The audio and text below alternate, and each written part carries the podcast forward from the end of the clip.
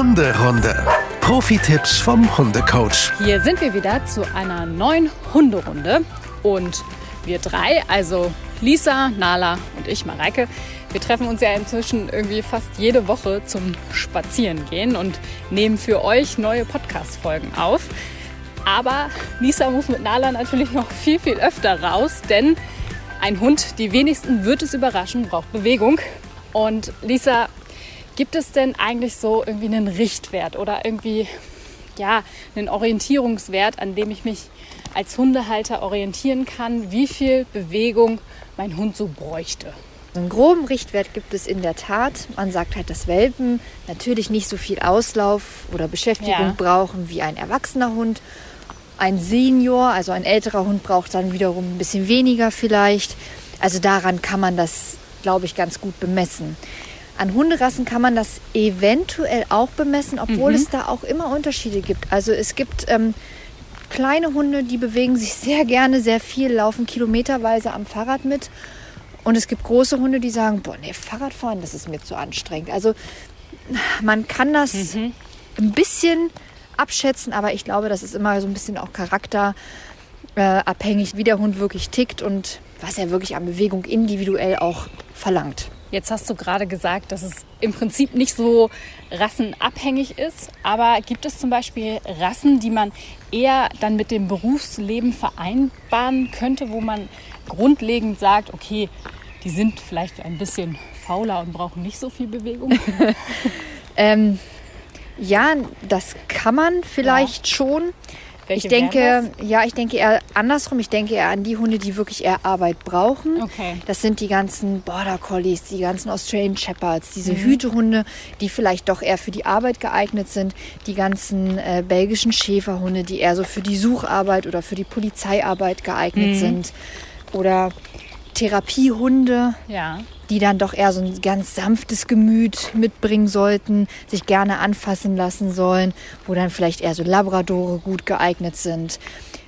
Die ganzen Jagdhunde, die wirklich gerne auch jagen, also dass man eher so denkt, was ist mein Job, was macht mein Job aus, muss ich meinen Hund im Job mitnehmen und ja, passt dann die jeweilige Rasse, die ich mir vielleicht vorstelle, eher mit meinem Job zusammen.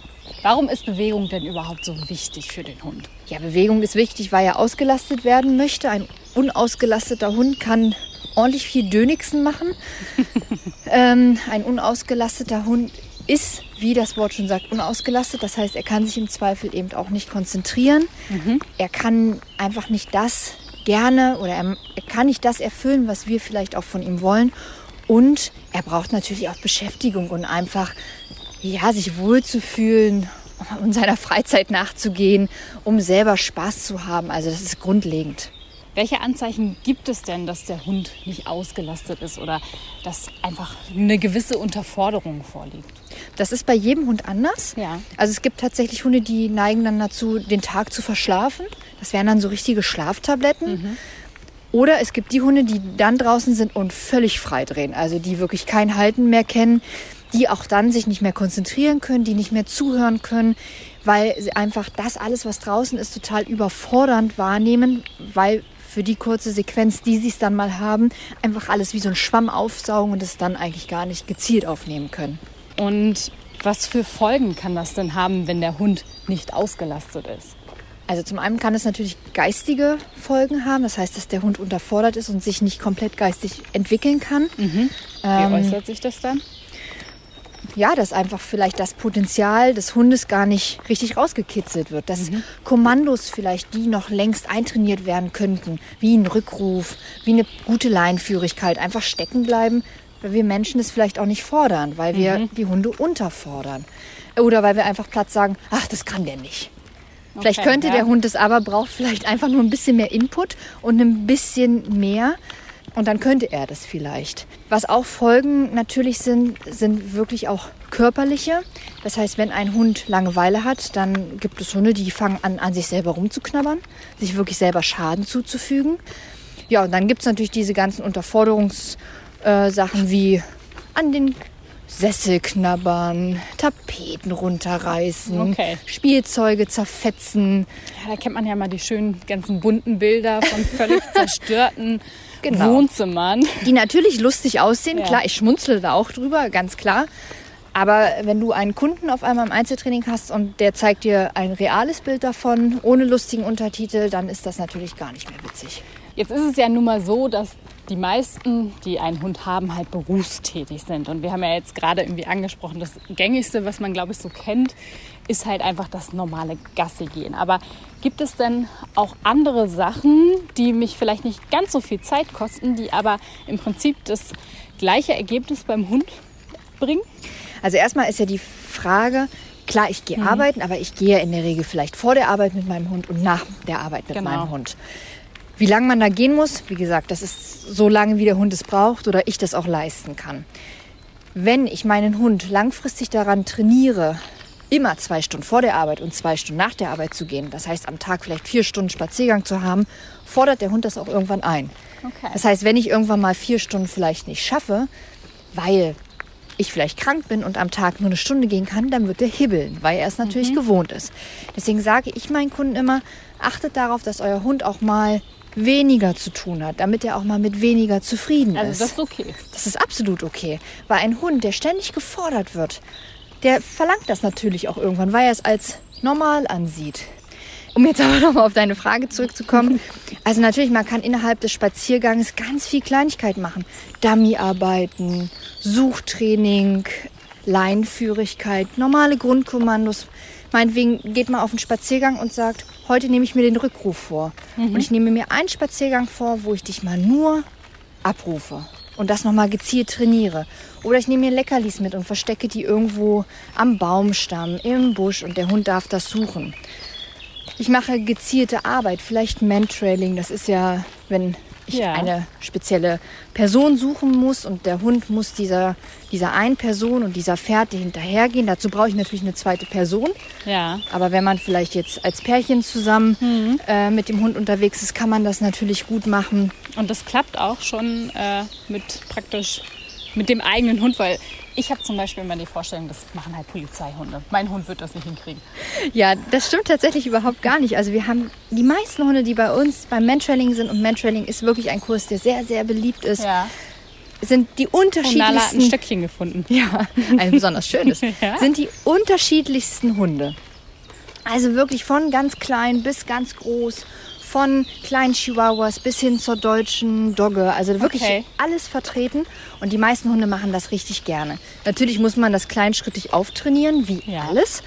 Aber da die Nase ja nun mal das Organ ist, was beim Hund am besten entwickelt und ausgebildet ist, ist es auch das, was am naheliegendsten für den Hund ist. Wie bereite ich mich denn darauf vor, wenn ich jetzt sage, okay, das würde ich gerne mal ausprobieren? Dann sucht man sich die Hundeschule, in der man vielleicht ist. Oder ja. wenn die eigene Hundeschule das nicht anbietet, vielleicht eine andere meldet sich dafür ein Schnuppertraining, Probetraining mhm. an oder ein Einzeltraining, je nachdem, was die Hundeschule anbietet, lässt sich da ein Probetraining eben mal anbieten und testet sich aus.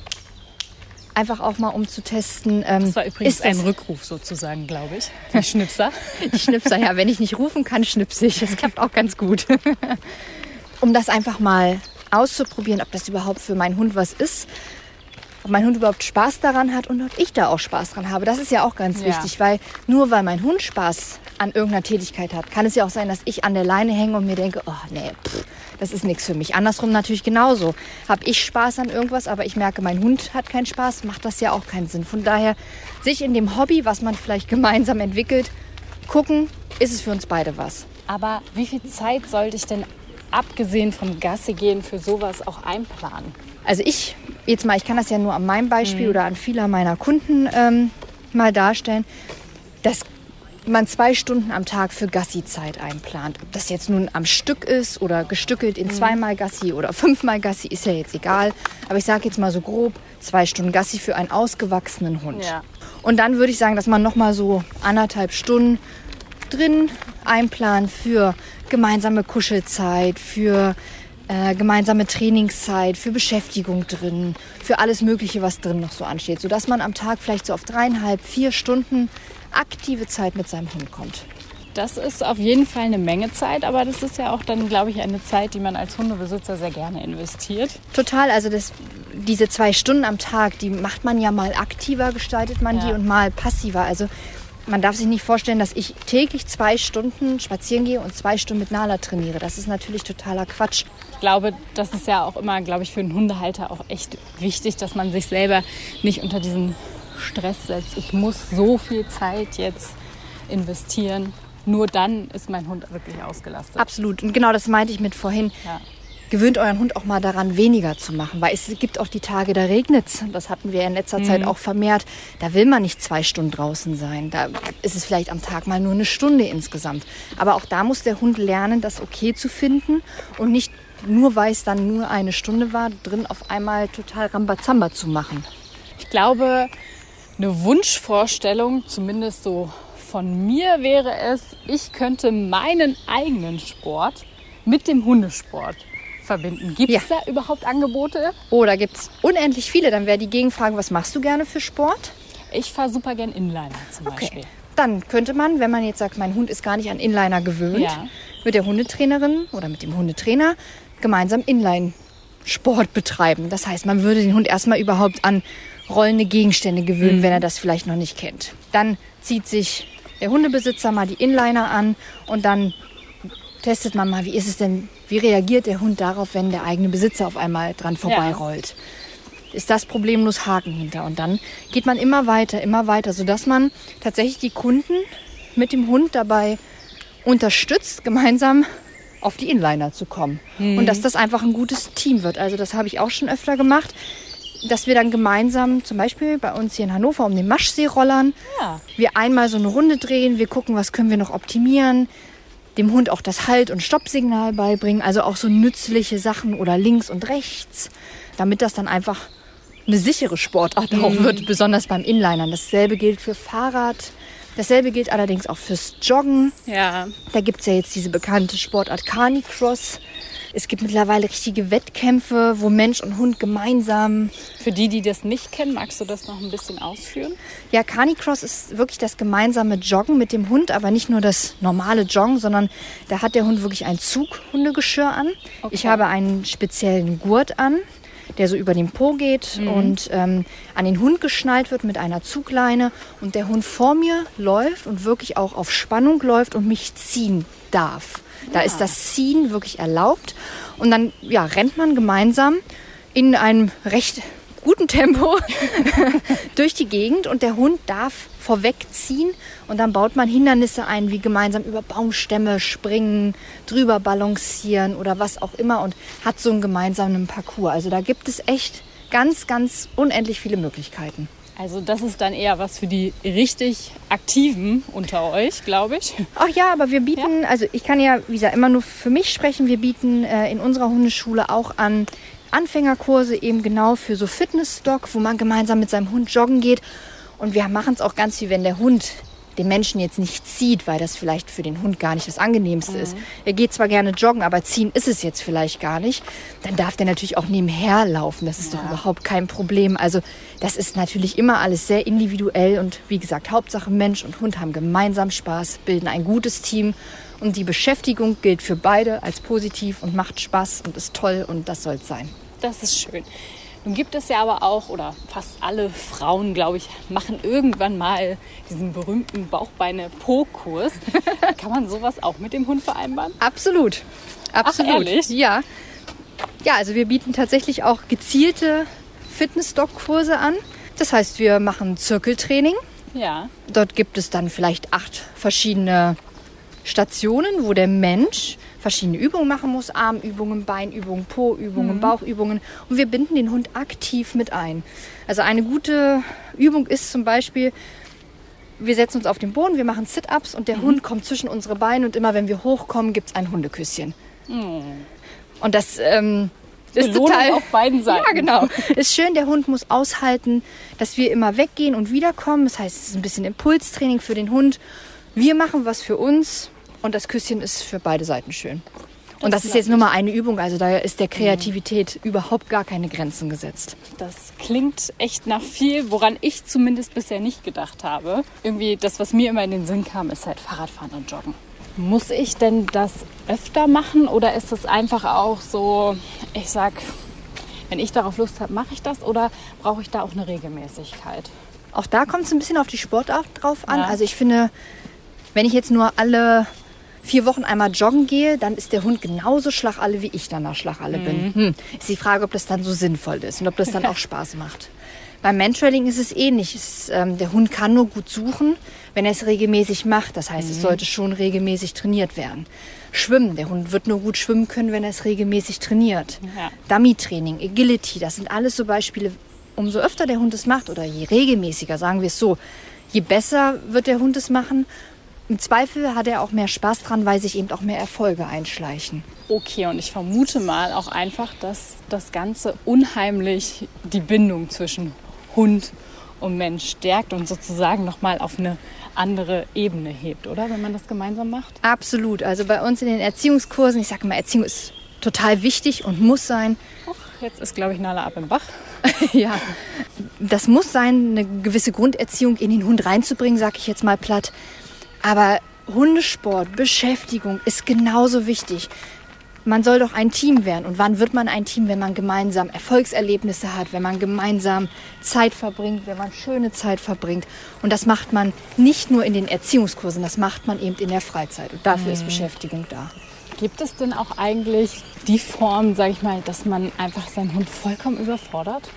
Oh ja, das gibt es absolut. Also ähm, es gibt tatsächlich auch Burnout beim Hund. Ach, wirklich. Und wenn ein Hund einfach massivst übertrainiert wird. Heute bin ich bei der Sportart, morgen bei der nächsten und übermorgen mhm. mache ich noch die neue. Das sind, ähm, das ist einfach zu viel, zu viel Input. Das kann der Hund nicht mehr verarbeiten.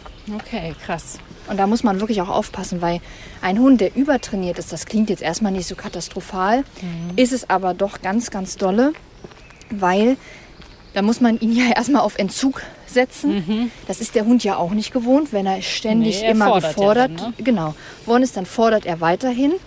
Das ist also schon mal schwer. Und ein Hund, der dann erstmal auf Entzug gesetzt worden ist, dann wieder in die Arbeit zu stecken, ist auch nicht so einfach. Also das ist wirklich ein sehr schmaler Grad. Von daher tendiere ich immer dazu, lieber ein bisschen weniger und langsam aufbauen, als volle Kanne, alles will ich machen und der Hund weiß überhaupt nicht mehr, wo oben und unten ist. Ja, ich glaube, da muss man einfach für sich dann gucken, okay, was passt zu mir, was passt zu meinem Hund, ne? Ja. Was macht uns beiden am meisten Spaß und dann ist es vielleicht ja auch okay, wenn man nur ein, zwei Sachen davon macht. Ja, absolut, absolut. Und die Sachen lieber gründlich, ausführlich, ordentlich, als alles ein bisschen und alles verschwimmt vielleicht miteinander. Ja, und falls ihr es noch nicht getan habt, wir sind ja jetzt auch bei Instagram und wir würden uns sehr freuen, wenn ihr uns da folgt und uns auch mal eine nette Nachricht schreibt und wir vielleicht auch eure Vierbeiner kennenlernen dürfen. Ja, sehr, sehr gerne. Dann heißt es bis zum nächsten Mal. Bis dann. Tschüss. Hunderunde. Eine Produktion von Antennen Niedersachsen.